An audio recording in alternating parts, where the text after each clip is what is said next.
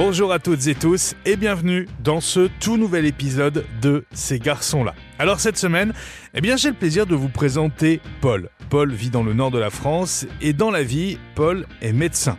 Avec lui, nous allons évoquer la différence, la différence physique et notamment le surpoids, mais aussi la sexualité, le coming out et puis une thématique qu'on n'a jamais abordée dans ce podcast, c'est celle de la communauté Bear. Je vous souhaite une bonne écoute et une belle rencontre cette semaine avec Paul. Bonjour Paul. Bonjour. Paul, tu connais la première question, elle est rituelle dans ce podcast. Quel est le plus ancien souvenir que tu aies de toi, enfant? Ouf, euh, les plus anciens souvenirs que j'ai, ça doit dater de, de quand j'avais 2-3 ans. Mmh. Euh, Il y a un souvenir d'école où euh, j'arrive en maternelle et je suis devant euh, le miroir de la classe de maternelle et je me regarde et je, je, vois une différence par rapport, par rapport aux autres enfants. Euh, étant né avec euh, une, une, malformation qui se voyait, je, à l'époque, ça se voyait parce que j'ai été appareillé plus tard. On, on, voyait donc cette, cette malformation et avant, j'étais euh, dans ma famille, avec mes parents, une nourrice, ma soeur, mon frère. Donc, c'était relativement calme. Je rencontrais mmh. peu de personnes de l'extérieur. Et là, en fait, je commençais à voir des enfants de l'extérieur. Et je commençais à me dire, hm, il y, a, y a une différence. Et il va falloir gérer ça dans la durée, dans ma vie. Il était comment, justement, avec les autres enfants euh, à l'époque, euh, en maternelle et puis en primaire, le jeune Paul?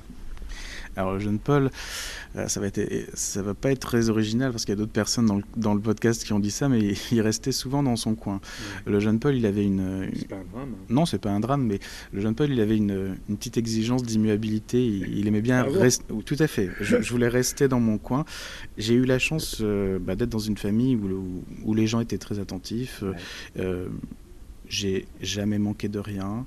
Euh, voilà, j'allais en vacances, j'avais mes parents ont essayé de me faire faire toutes les activités de la terre, et euh, moi j'avais qu'une seule chose que je voulais, c'était qu'on me laisse tranquille, qu'on me laisse tranquille avec mon bouquin, qu'on me laisse tranquille devant mon ordinateur, qu'on me laisse tranquille avec mes Lego, etc. Ah, et Lego. Exactement, oui. Des activités un peu solitaires quand même, Paul. Totalement, totalement. Ouais. J'ai jamais fait un sport d'équipe. Ah ouais. mais, mais, mais alors mes parents ont m'ont obligé à faire plein de trucs. Euh, ils m'ont fait faire du tennis, ils m'ont fait faire de la natation. Ça, la natation, ça a relativement collé parce que la poussée d'Archimède fait que euh, ça a compensé mon, mon, surpoids qui a toujours été quelque chose dans ma vie. Euh, Mais ça, on va y revenir. Ouais. Ils m'ont fait faire du tennis, ils m'ont fait faire du golf. Enfin, oui, ça fait très, très, très, très bourge. Et ils m'ont même fait faire. Il n'y a pas de jugement oui, ici. Pas de jugement, tout à fait. Ils, ils m'ont fait faire aussi de la, de la voile. Et euh, la voile, normalement, on était censé être deux dans le, dans le bateau. Ouais. Et euh, les monos, au bout d'une session, ils ont dit bon, lui, il se débrouillera tout seul. Pour te dire à quel point. Dans, et, dans, le petit bateau. Euh... Ouais, et, et, même, et même en. Bah, les gens le remarquaient. Et, même en pension. Euh, parce que j'ai été en pension au lycée parce qu'on était dans un, dans un coin rural, donc euh, j'avais fini euh, au lycée en pension pas en mode punition, mais euh, c'était comme ça dans la famille. Ça, euh, et ben, euh, normalement, c'était des chambres de 2 ou de 4, et euh, dans, chaque, dans chaque étage, il y avait une chambre de 1, et ben, dès la deuxième année, ils ont, ils ont décidé que c'était mieux de me mettre tout seul. Mais pourquoi te mettre tout seul? Parce que c'était mieux toi tout seul? Non, je, je, le, je, je, je, le demandais même pas. C'était juste euh, bah, Monsieur Charles qui, qui, qui, qui dirigeait l'internet et dit oh, bah, lui on va le mettre tout seul, ce sera mieux. D'accord, c'est un peu étonnant. En même temps, je pense pas que ça te déplaisait puisque finalement tu te. Non, non j'étais bien dans mon coin. Après, j'étais pas non plus euh, euh, sauvage. Hein. J'ai toujours su. Oui, mais étais un peu solitaire. Oui, j'étais un peu solitaire. J'aimais bien tranquillité. ma tranquillité, exactement. Mmh, mmh. Voilà. Quelle éducation, puisque tu as parlé de tes parents, quelle éducation reçoit le, le jeune Paul? Une éducation où... Euh, Comment tu pourrais la qualifier? Très classique. Après, il y avait comme un contrat non dit, c'était que si tout se passait bien à l'école, si tu ne faisais pas honte, et eh ben... Euh, tout irait bien. Euh, voilà, je, tu avais le droit de faire ce que tu veux. Il y avait aussi, c'était une, une époque, les années 90, où on laissait faire plus de choses aux enfants. Mm. Moi, je vois, j'étais en campagne et à partir de, de 6 ans, enfin dès que j'ai su euh, un peu compter, euh, pas me faire arnaquer, il, il, m'envoyait euh, faire les courses dans le village, etc. Des choses que maintenant on fait pas du tout parce qu'on a, on a peur que les enfants se fassent violer à tous les coins de rue. Mmh. Mais ils m'ont laissé faire ça et ça, ça permettait d'être, d'être assez autonome. Je, ce, qui est bien. Ouais, ce qui, ce, ce, qui est bien, mais bon, ce qui n'est plus possible euh, actuellement. Euh, mais euh, donc j'avais le droit de faire ce que je voulais. Je voulais, par exemple, l'été, on allait, on allait un mois à la mer.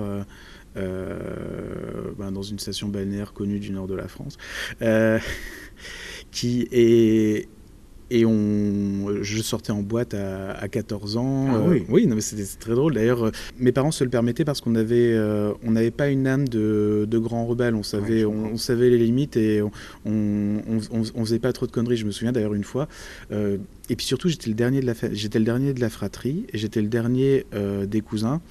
Et donc, bah, pour poursuivre, il fallait que que je fasse des choses euh, avec un peu, un, peu au-dessus de mon âge. Je, me, et, je, me, souviens d'ailleurs, euh, bah, j'étais, allé au casino à, 15 ans et puis j'avais joué, puis j'avais gagné. Donc j'étais, euh, j'étais très content et puis j'étais, rentré le soir. Puis ma mère, elle, elle, m'appelle, fait Paul, alors t'as passé une bonne soirée? Je fais, Oui, oui, oui, très bien. Quand je fais ma mère, je fais toujours ça. Paul, t'as passé une bonne soirée? Je dis, oui, maman. Je, regarde, j'ai gagné au casino. Je dis, ah, bah, c'est bien. voilà. Et t'avais 15 ans. Et j'avais 15 ans. Mais, euh, Chose qui est plus possible maintenant, évidemment. Il y a beaucoup plus de contrôle. Hein. Bah, il, faut la, il faut la carte d'identité, oui. Alors, c'était parlé. C'était d'ailleurs drôle parce que euh, il y avait une des plus vieilles, une des plus vieilles cousines euh, qui, qui avait 19-20 ans et ils lui ont demandé sa carte d'identité et moi ils m'ont laissé rentrer. Elle était dégoûtée. complètement. Donc c'est là que tu faisais un peu plus que ton âge alors? Je faisais un peu plus que mon âge de tête, d'attitude peut-être, mais, mais de corps pas vraiment. Par exemple, euh, j'ai un repère, c'est que j'ai euh, fait faire un passeport euh, quand j'avais 16 ans, je faisais 1m60 et maintenant je fais 1m80. Donc la, poussée de croissance n'avait pas encore eu lieu. La poussée vers 17-18 ans. Ouais, j'ai une, une croissance assez dissociée. D'accord. Euh, la pilosité est arrivée avant la, la grandeur. On va y revenir après sur la pilosité, mais euh, tout à l'heure tu plaisantais en parlant de la piscine et, de la poussée d'Archimède et tu as prononcé le mot euh, surpoids. Et c'est marrant parce que dans ta première anecdote, c'était celle d'un miroir. Mhm. ton souvenir d'enfance, c'était face à un miroir dans une mhm. classe. Je voudrais qu'on parle de ce rapport que tu as avec, avec ton physique, avec ton corps. Tu as eu conscience de ce corps à, quel âge? Alors ça, je ne sais pas forcément répondre à la question. Euh, concernant euh, le surpoids, c'est n'est pas arrivé tout de suite. D'accord. Tu le nommes déjà surpoids? Oui, surpoids, euh, je me mettais, enfin, je me mettais obèse selon les, les critères IMC, mais le surpoids, oui, donc c'est. tu n'es pas obèse. Hein. Euh, en chiffres, en, si on prend, euh, si, mais ce qu'il y a, c'est que l'IMC, ça a été assez dévoyé parce que c'est euh, un outil statistique et c'est pas forcément adapté à, à, tous les corps. si quelqu'un, par exemple, a une grosse masse, a une, masse maigre importante, il peut être en, poids sur, sur la taille au carré, il peut être, il peut être en surpoids, mais, enfin, il peut être en surpoids ou en obésité, mais, euh, mais la composition de son corps dit, dit, le contraire. Ça dépend du poids des os, j'imagine Oui, euh, de, la, de, la, façon dont on est charpenté. Enfin bref, en tout cas, moi, euh, j'ai pas été obèse dès la petite enfance. Euh, j'ai commencé à prendre du poids vers, vers la fin de la petite enfance. Bah, aidé par euh, le fait que j'étais sédentaire.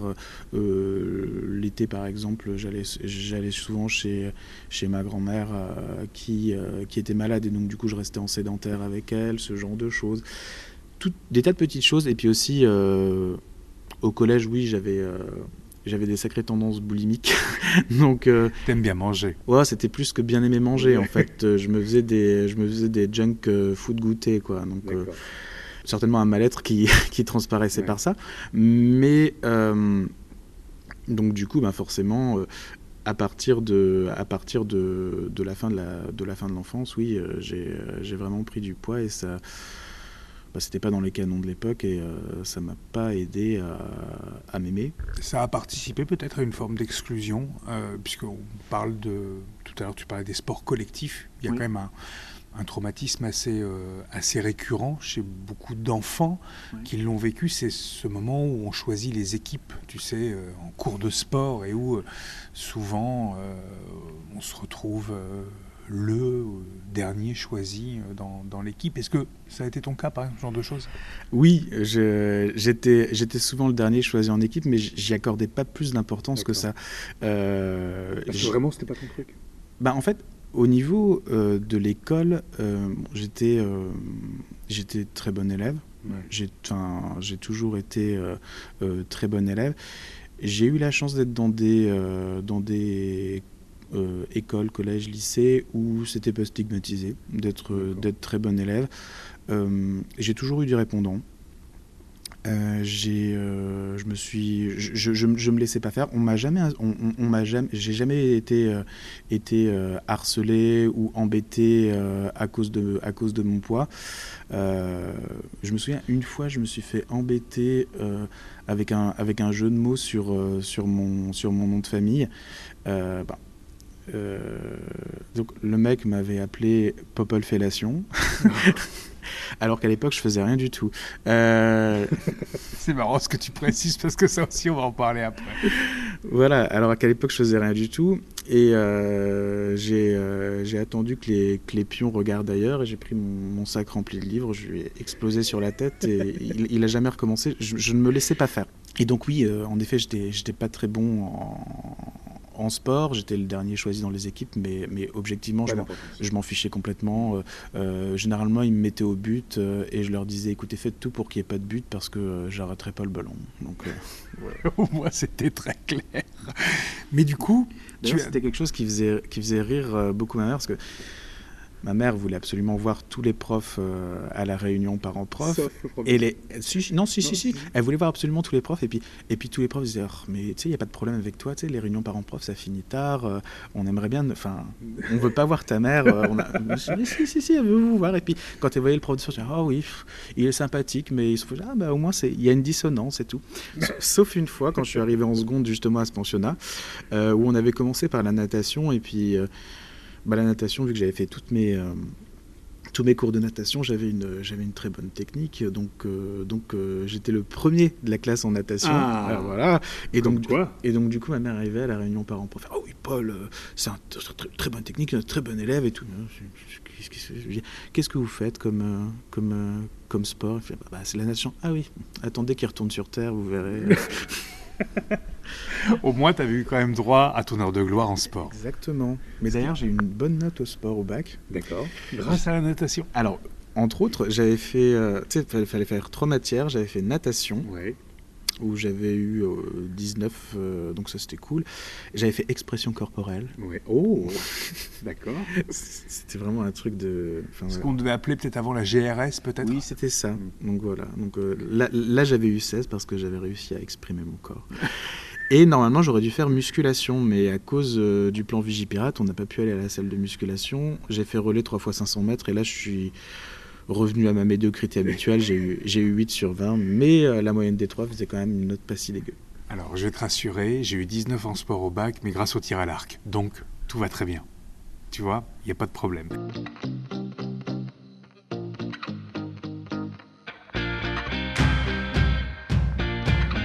Tu as dit avec euh, beaucoup de beaucoup d'humour euh, et à cette époque-là je faisais rien. Euh, tu faisais certainement référence à ton orientation sexuelle. tu t'en es rendu compte à, à quel âge? Hmm, J'ai une assez longue période de dormance et ça a commencé un peu à me titiller à la fin du à la fin du collège. Hmm. Comme je t'ai dit, j'ai fait, une, fait une adolescence euh, biphasique, on va dire, j'ai je commençais à avoir euh, une pilosité assez tôt. Euh, je, me, souviens de, de, de, ma sœur qui m'avait obligé à raser ma moustache naissante en cinquième parce que ça faisait vieux blaireau pubère et que. Merci la frangine. Et qu'elle qu'elle trouvait ça affreux. mais c'est vrai que c'est pas beau. Hein. Oui, mais, euh, mais euh, euh, j'ai vraiment grandi sur, sur la fin du lycée et j'ai vraiment commencé à avoir une activité sexuelle personnelle, enfin l'onanisme, la masturbation, qu'à cet âge-là. Mais ça a commencé à me titiller au, au, collège, bah, notamment dans les vestiaires, quand on commence à voir qu'il y a des garçons qui commencent à être un peu, un peu plus formés que soi, etc. Euh, j'ai su assez vite que ben, euh, c'était pas la norme. Et, euh, tu t'en es rendu compte comment que c'était pas la norme? Ben, Je m'en suis rendu compte sur le fait que ben, j'étais entouré d'hétérosexuels, entouré d'hétérosexualité, que ce soit euh, dans mon entourage amical que je, que je constatais à l'époque, euh, que ce soit euh, bah, dans les amis de ma famille, dans ma famille élargie, il n'y avait aucune, aucun, référent, aucun, aucun, aucun, rôle modèle?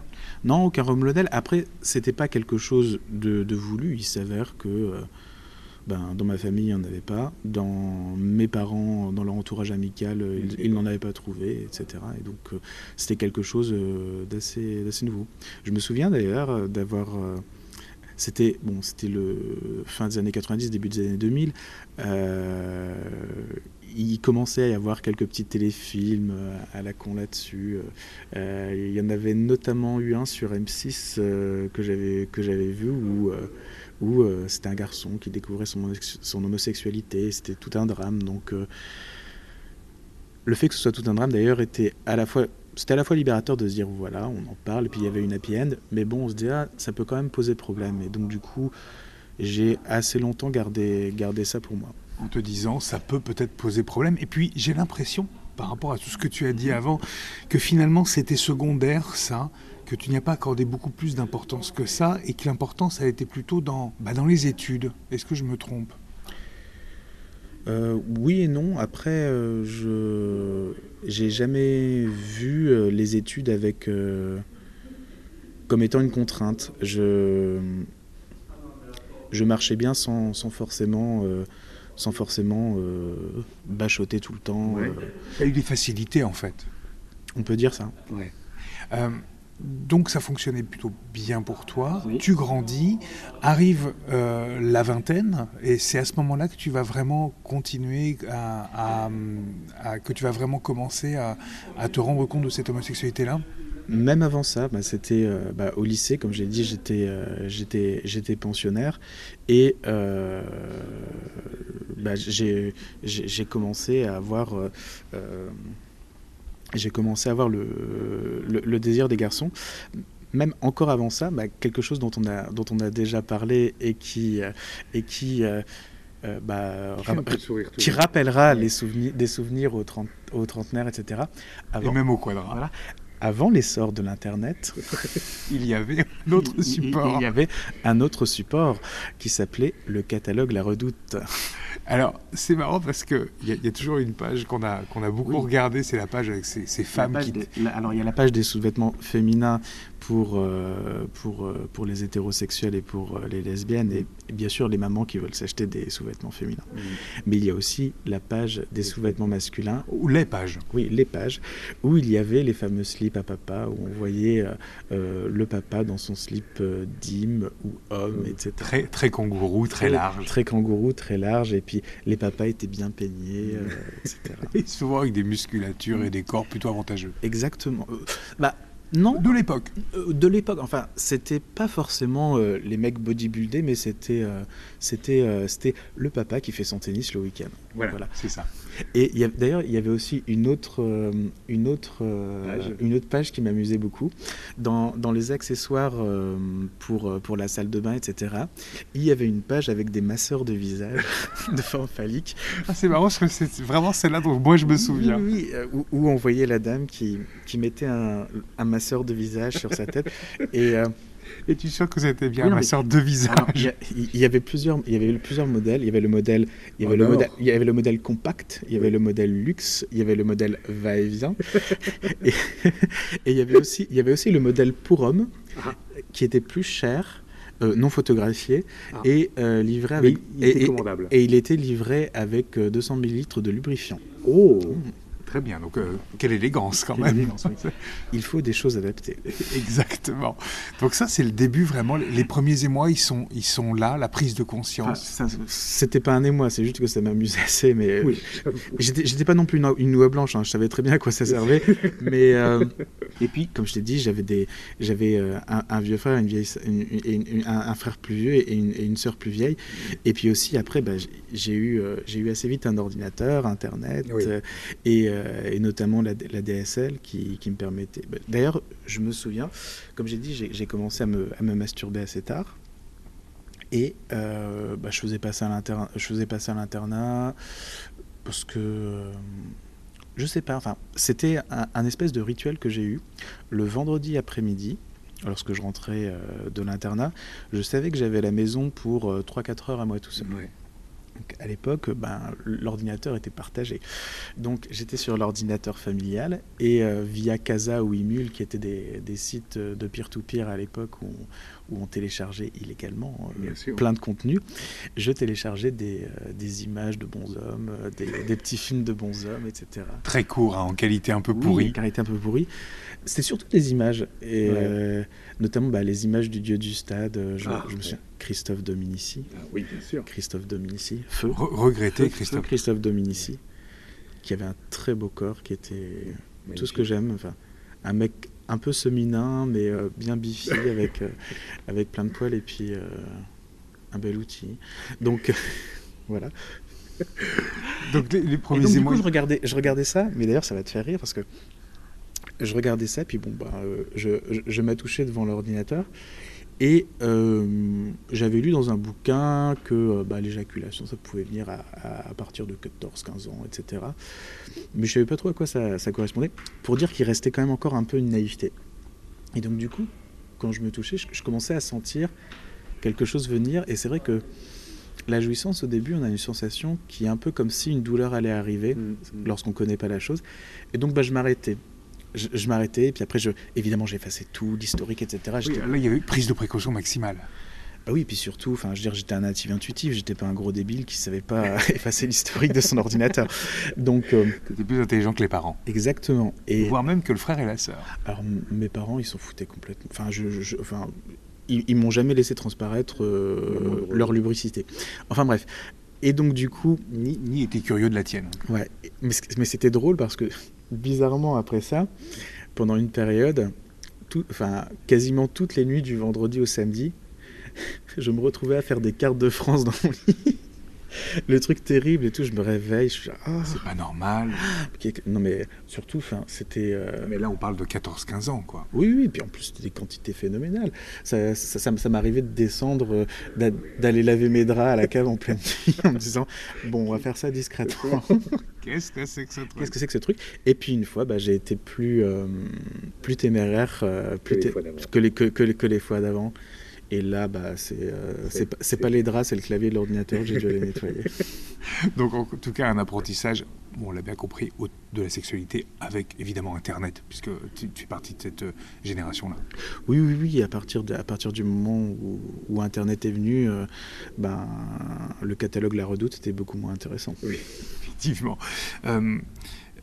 Comment tu arrives à surmonter, euh, puisqu'on a parlé de, ce complexe euh, lié au, lié au physique, euh, mhm. comment tu arrives à surmonter ça À quel âge Et, par quel Qu'est-ce que tu mets en place, toi, pour justement surmonter Est-ce qu'on peut l'appeler un complexe? Peut-être pas. Oui, si, tout à fait. disons qu'à l'époque, parce que vers la fin de la terminale, je me suis vraiment affiné parce que forcément, quand on prend 20 ah. cm, bah, quand on prend 20 cm en un an, on s'affine, mais je restais quand même assez dodu.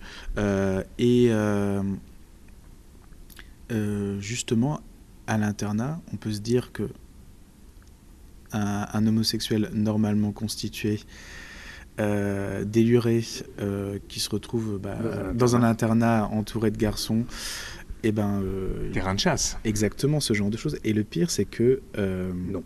J'avais des propositions. Non. Si, si, si, j'en avais plein. Et, euh, et, et ce qu'il y a, c'est que moi, dans ma tête, je me disais, mais c'est une moquerie, etc. Enfin, qu'est-ce qui, va, qu'est-ce, qui, qu'est-ce qui va m'arriver si je, si je donne un signe, etc. Et le pire, c'est que après, il y en a, je, sais qu'ils sont, bah, ils, sont devenus homosexuels, ou je sais que celui-ci a couché avec un de mes potes, etc. Enfin, qui, qui est, qui est soi-disant soit, disant hétéro, mais bon, enfin voilà. Et en fait, ben, j'ai raté plein d'occasions. Et euh, ensuite, je suis rentré à la fac. Euh, j'ai fait médecine, donc la, la première année, c'est une année un peu particulière. On a, on a vraiment la tête dans le guidon. C'est une année de sélection, pour rappel. Hein. C'est une année où il y a, y a, un très fort écrémage. Mhm. Et après, ça va mieux. Oui, euh, après ça. Ce sont, des études longues quand même. Oui, oui, j'ai fait, bah, fait 11 ans, sans redoubler, donc euh, assez long. Mais. Euh, Exploit sans redoubler la première. Sans redoubler rien du tout. et, et, donc, du coup. Il n'y a pas de place euh, oui, il n'y a, pas de place hein, avec euh, des études comme ça. La, première année, il n'y avait pas vraiment de place. Et après, j'étais toujours resté dans ce, dans ce registre où, oui, si on s'intéressait à moi, c'était une blague. Je me souviens d'ailleurs, par exemple, en deuxième année, euh, il y a eu quelqu'un, enfin quelqu'une, c'était plutôt une fille, qui, euh, qui me mettait des, cartes postales dans ma boîte aux lettres. Oh, c'est trop mignon. Des cartes postales en disant oui, j'aimerais bien te rencontrer, euh, on se donne rendez-vous à, à, ce bar. Moi, évidemment, ma... mais j'en avais eu 4-5 comme ça, mais, mais mon premier réflexe, c'était d'aller voir mon groupe d'amis, leur dire mais qu'est-ce qui vous prend par la tête de m'envoyer ça et tout. Et après, j'ai su que c'était une vraie. C'était une vraie invitation. Une vraie invitation, oui. C'est fou, Bon, elle n'avait pas compris. La malheureuse. non, elle avait, elle avait vraisemblablement pas compris. non, non, mais euh, pour tout dire, moi, je suis resté, on va dire, vierge de, toute, de toute relation sexuelle jusqu'à jusqu'à 23 ans. C'est là que tu avais quand même bien entamé tes, tes, études de médecine. Oui, oui, bien sûr. Et euh, c'est euh, d'ailleurs dans une année aussi où je, où je travaillais beaucoup, parce que c'était l'année juste avant euh, le concours de l'internat, le CN. j'ai cherché et, et, pour tu n'as pas mis longtemps à trouver. Et pour ma première fois, en fait, j'ai couché avec le premier venu que j'ai euh, que j'ai trouvé via un, via un site qui était euh, assez glauque, qui s'appelait Viva Street, où il y avait des annonces euh, des fois un peu glauques et puis ça l'est toujours hein. je crois que ça a été interdit maintenant. Je pense moi je, je t'avoue que je n'y retourne plus je crois qu'il y a eu des affaires de prostitution là-dessus. Ouais alors on m'a déjà proposé des trucs tarifés mais j'ai jamais accepté. Mais alors, je parlais pas pour toi mais je sais qu'il y a eu des choses un peu un peu glauques sur Viva Street. Et, et, donc du coup bah, je j'ai trouvé une annonce qui n'était pas si qui était pas si glauque que ça et puis je, suis tombé sur un gars mais le type me plaisait pas trop et d'ailleurs voilà je lui ai dit que c'était ma première fois et c'était drôle parce que le, le, gars disait mais, mais tu veux vraiment faire ça avec moi? Donc euh, ouais enfin lui aussi trouvait ça c'est un peu bizarre ouais, et puis c'était une c'était pas un bon souvenir. Donc euh, donc une première fois qui se passe pas super méga bien. Non non pas du tout mais euh, mais c'était fait. Mais c'était fait et puis après ben euh, bah, c'est comme le cheval, euh, je, il, faut, il faut remonter sur la bête euh, pour, pour, pour ne pas s'arrêter. Donc j'ai continué et puis... en, trouvant peut-être des, des, garçons qui tombent plus, plus, ah oui, avec des, de, de, de, de bien meilleures, de, bien meilleures expériences, etc. Et... et des belles histoires après qui sont arrivées fort heureusement, et même des histoires sentimentales, j'imagine. comment ça a été pris dans, dans ta famille l'annonce de ton homosexualité, parce que tu parlais d'une famille où, où il n'y avait pas de, rôle modèle, où il n'y avait, pas, de référentiel. Oui, une, une, famille, bah, une famille chrétienne, mais... Euh, pratiquante oui, pratiquante, mais pas, pas pratiquante avec excès. Enfin, je, avec, euh, voilà, on n'allait pas à la messe tous les jours, mais mes parents étaient mondains. Ils préféraient se coucher le, le, le, samedi à 3 h du matin et, et se réveiller à 11 h avec, avec, avec le pain qu'on avait ramené du, de la boulangerie plutôt que d'aller d'aller voir monsieur le curé. Mais. Mais bon, euh, il y avait quand même un crucifix dans toutes les chambres. Enfin, euh, des, trucs qu'on intègre, mais qui en fait font que font que la, religion est là, mais c'est mm. clairement pas quelque chose qui, euh, qui m'a bloqué dans, dans l'histoire.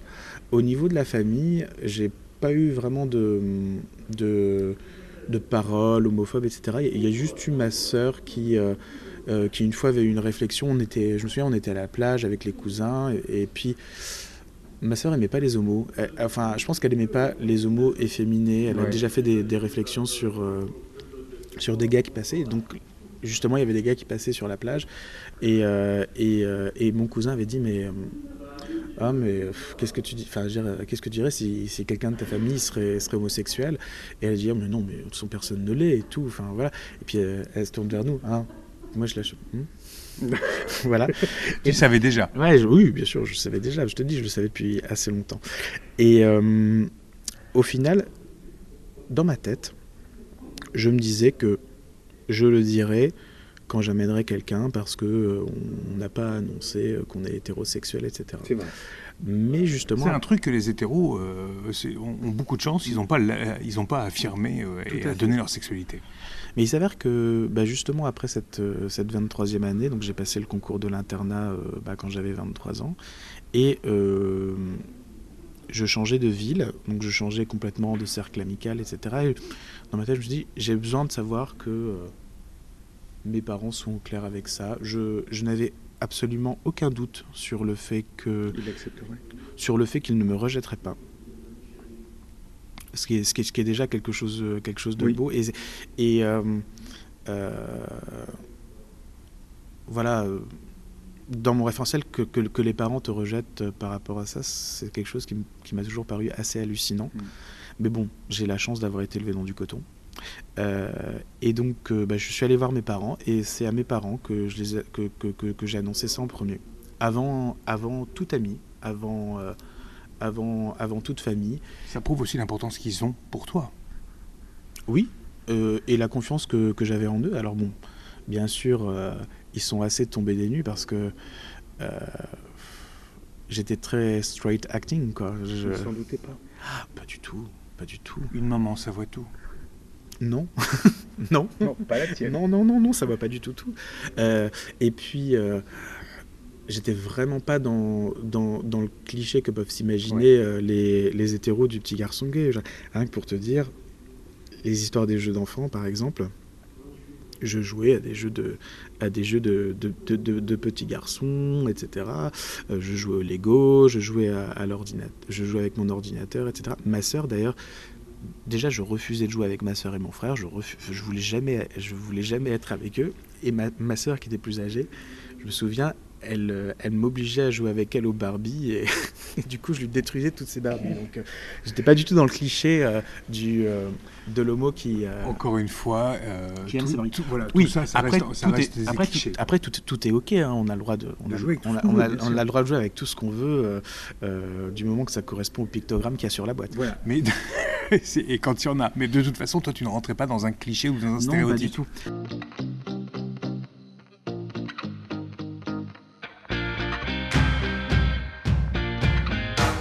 Comment se passe ton intégration, justement, euh, Paul, dans la communauté, si tant est qu'il y ait une communauté et si tant est qu'on puisse parler d'intégration vraiment euh, Comment ça se passe pour toi, euh, par rapport notamment à, ce rapport que tu peux avoir avec ton physique? Mhm. Alors, moi, j'ai commencé à être particulièrement hors milieu. Je rencontrais ben, d'autres mecs homosexuels pour pour des plans cul. Euh, ça m'est arrivé aussi de, de développer euh, une amitié avec, euh, avec mmh. certains garçons comme ça. Tant mieux. Et, et, c'est souvent, en fait, ce que j'ai remarqué, ce qui se passe, c'est qu'on commence. Enfin voilà, on commence par, par, par avoir un plan cul et puis finalement on rentre dans la friend zone et on, et on, et on, et on passe sur une, sur une amitié. Ce qui peut être bien aussi. Oui, ce qui est, ce qui, est une façon de, de, développer une amitié dans la communauté. Il ne faut pas s'en. Voilà. Sans, voilà. Euh, et euh, j'ai commencé à entrer dans la communauté euh, homosexuelle, c'est-à-dire aller dans les bars, etc., par, par un de mes petits amis qui, qui fréquentait cette communauté. Il faut dire que bah, je, vis dans une, je vis à Lille et, euh, et à Lille. Ce qui est une très grande ville. Ce qui est une très grande ville, mais euh, où il n'y a pas euh, une communauté qui est extrêmement marquée. Enfin, en tous les cas, je, je ne l'avais pas rencontrée.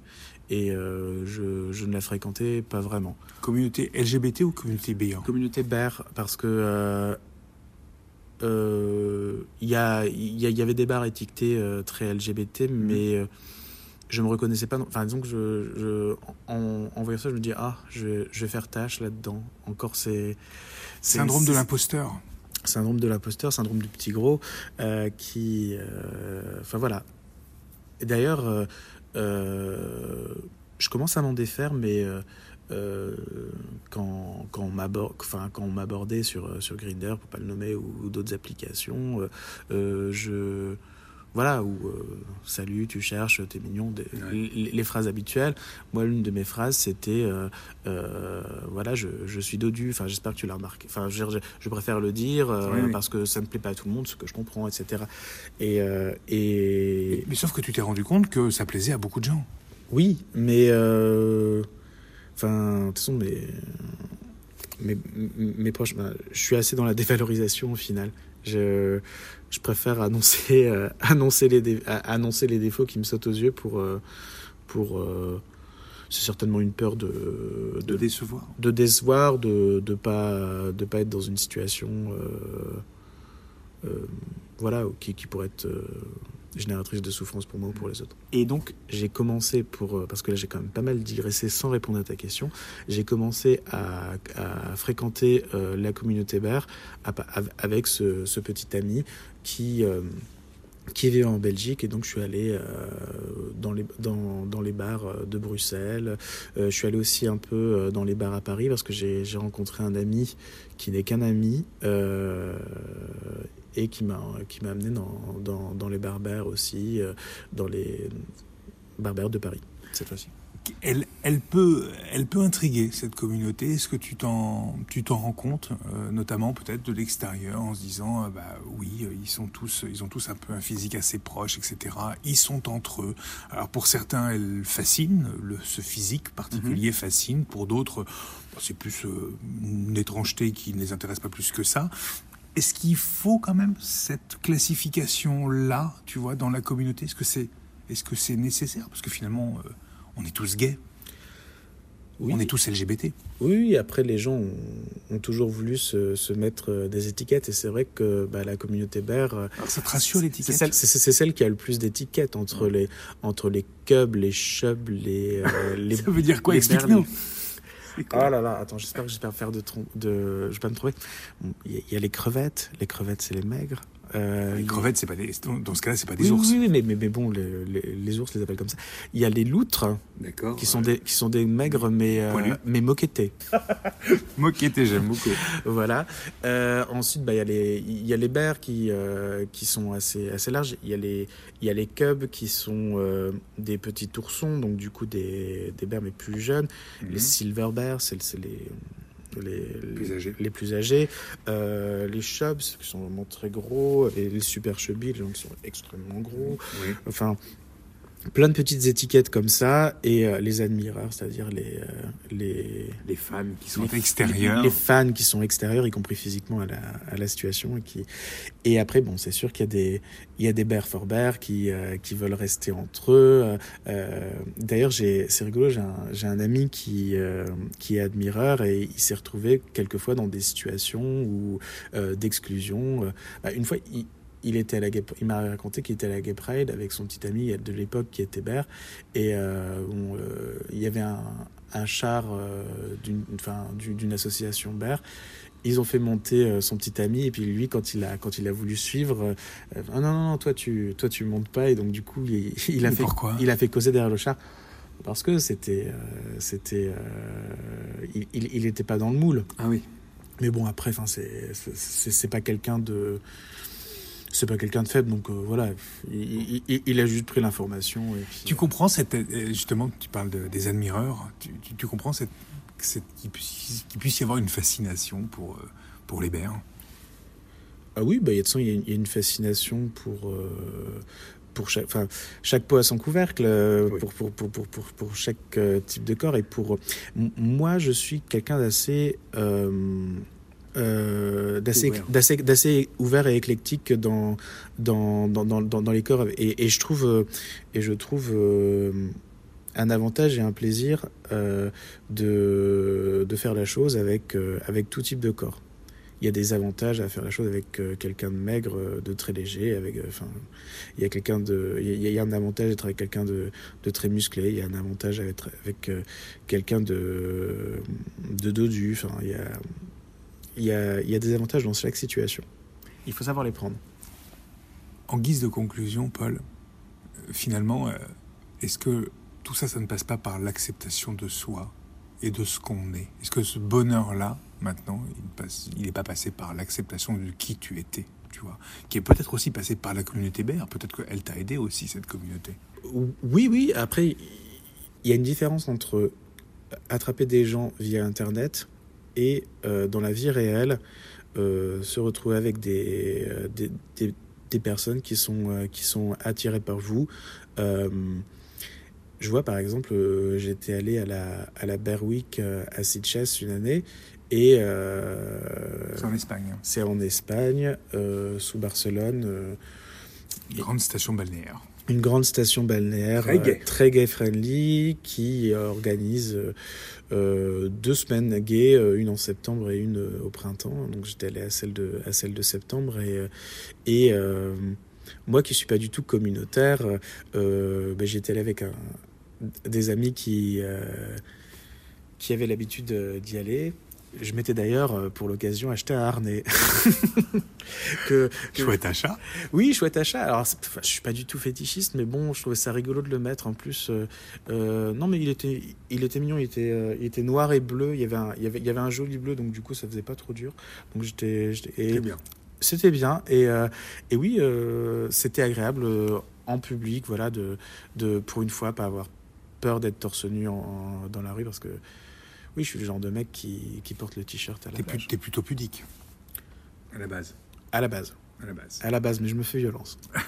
Donc ça va mieux maintenant. Tu connais le principe du podcast, Paul? Mhm. La dernière séquence s'appelle le mot de la fin. Et c'est à toi. Moi, ce que je, ce que je dirais, c'est que on a tous des carcans qui, pour certains, peuvent être très réels.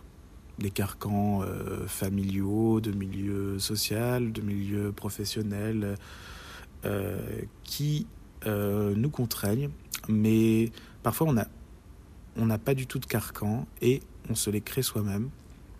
Il faut savoir euh, passer outre sans se mettre en danger, parce que bien sûr, surtout quand ils sont réels, il peut y avoir une mise en danger, une exclusion, mais il faut savoir passer outre pour aller au-delà. Et comme je dis, ben, chaque poids son couvercle. Il faut trouver son couvercle et, et, euh, et le pot n'est jamais trop gros, n'est jamais trop, trop petit, n'est jamais trop long, jamais trop court. Merci Paul. Merci. Voilà, c'est tout pour euh, cet épisode avec euh, Paul. Un épisode, vous l'avez compris, plutôt léger, avec euh, Paul plutôt lucide, très lucide même sur sa vie. Je vous donne rendez-vous sur l'Instagram de ces garçons-là pour continuer à, parler ensemble, évidemment, pour recueillir vos réactions, bien sûr. Et puis, c'est très important, et je le répète assez souvent, mais n'hésitez pas sur votre application d'écoute, qu'il s'agisse d'Apple Podcast, de Deezer, de Spotify, à nous noter et à nous mettre des petites étoiles. C'est très important pour nous parce que c'est ce qui fait avancer grandement le podcast. Donc je vous donne rendez-vous la semaine prochaine pour une nouvelle rencontre.